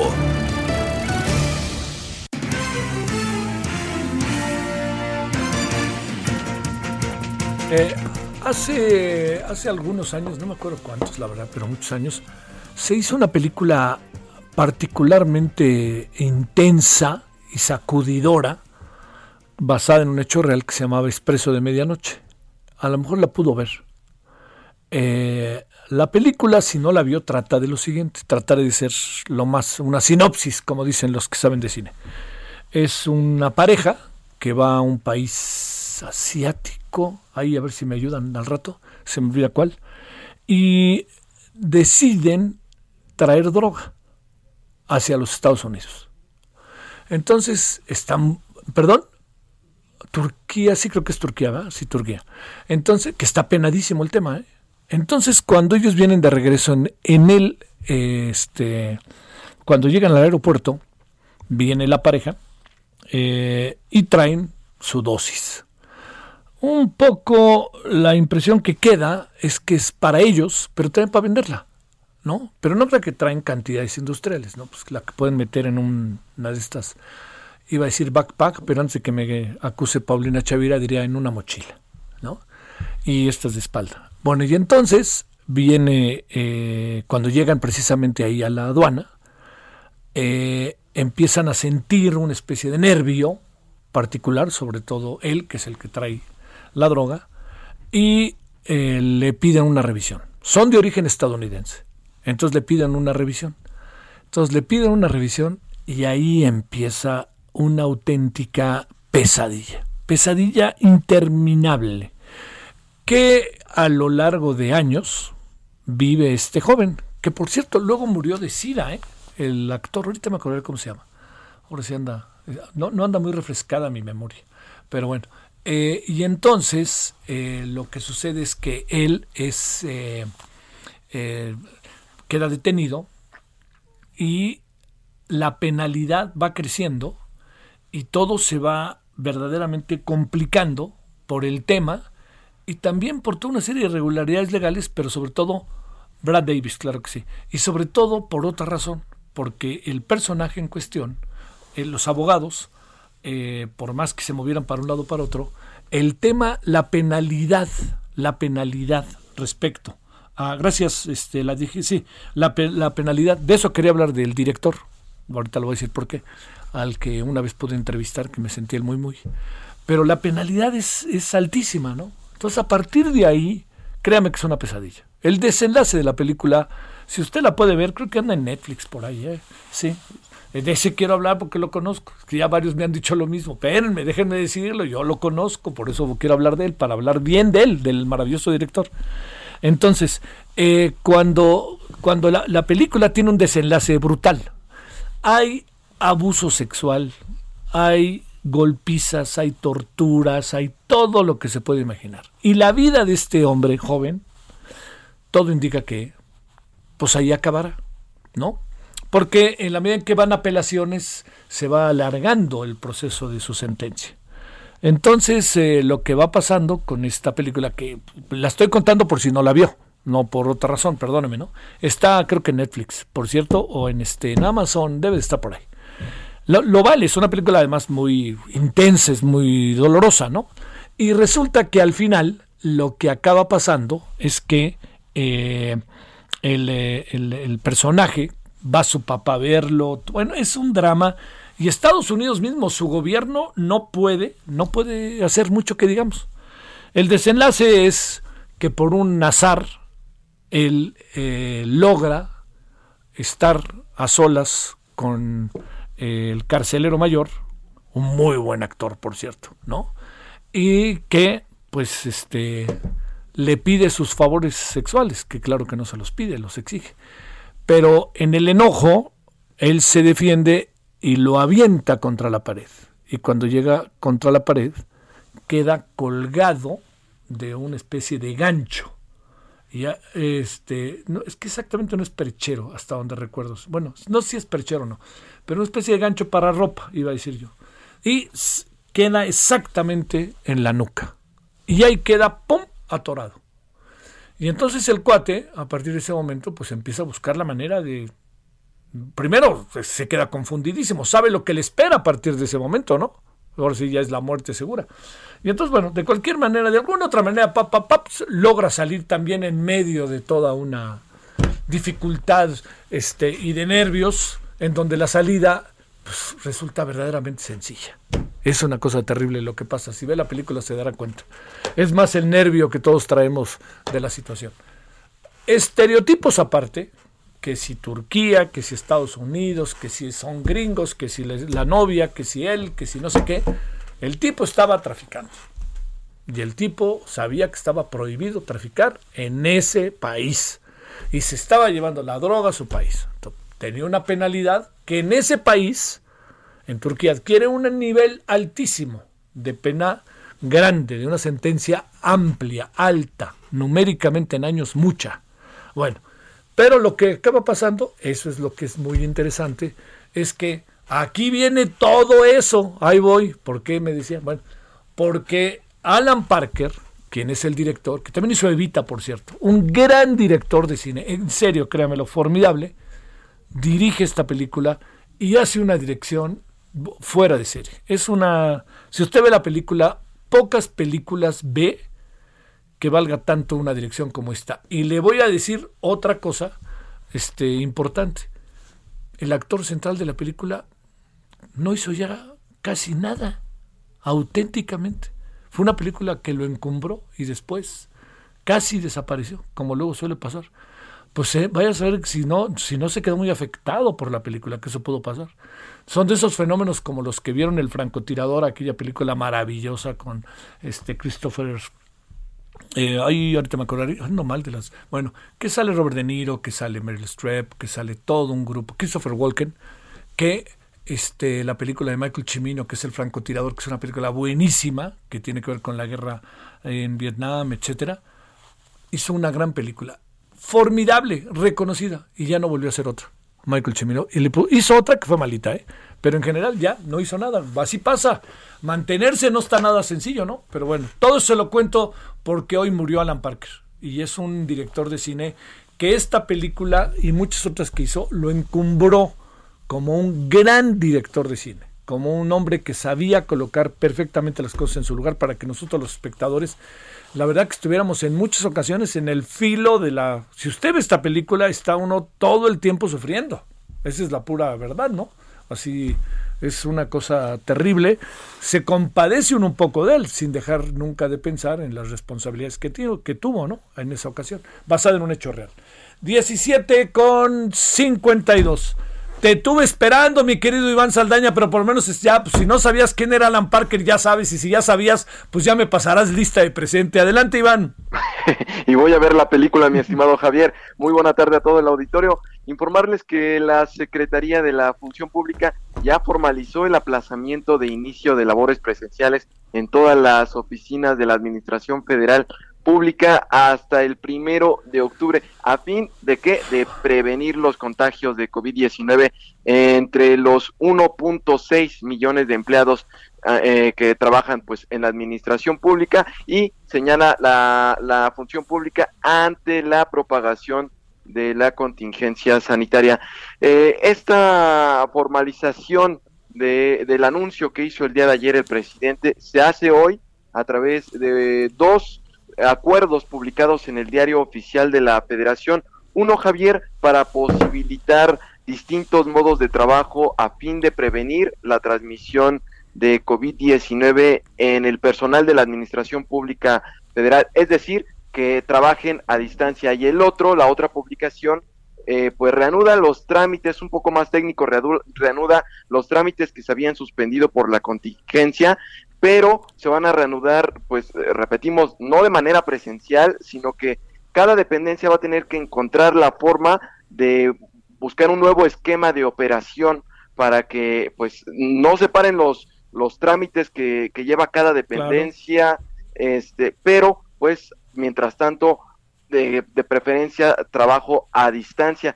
Eh, comentarte que y repetirle nada más al auditorio que estos eh, acuerdos se publican un día después de que el presidente Andrés Manuel López Obrador adelantó que el regreso de actividades presenciales de los empleados federales pues será hasta el primero de octubre y no este 3 de agosto como se había previsto. Y nada más, eh, Javier, recordar eh, y, y quitando lo técnico de estos acuerdos, eh, la dependencia pide a todas las dependencias federales de la administración pública que emitan los criterios para el manejo de los recursos humanos que ante la propagación de la contingencia, prolongación de la contingencia sanitaria, pues se mantengan eh, los esquemas de trabajo a distancia, Javier. Sale. Muchas gracias. Gracias, Iván. Sí. Bueno, también me dice y sabías, claro, o películas que seguro vio de Alan Parker, para rápidamente decirle, Fama, que la de haber visto. Y una película buenísima, buenísima que se llama Mississippi en llamas, Burning Mississippi, que es también un verdaderamente una película pero formidable. Bueno, oiga, ya nos vamos. Le esperamos al ratito, ¿no? A las 9 de la noche en viernes nos vamos a dedicar a cómo debe ser la comicidad hoy en día, cómo le están haciendo la gente que se dedica a ello, junto con toda la información. Heraldo Televisión. Hasta aquí, Solórzano, el referente informativo.